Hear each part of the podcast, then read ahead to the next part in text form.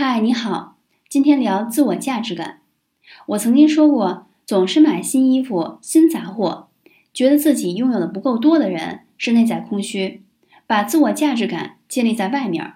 穿出去了给别人看，好像就能得到别人的良好评价了。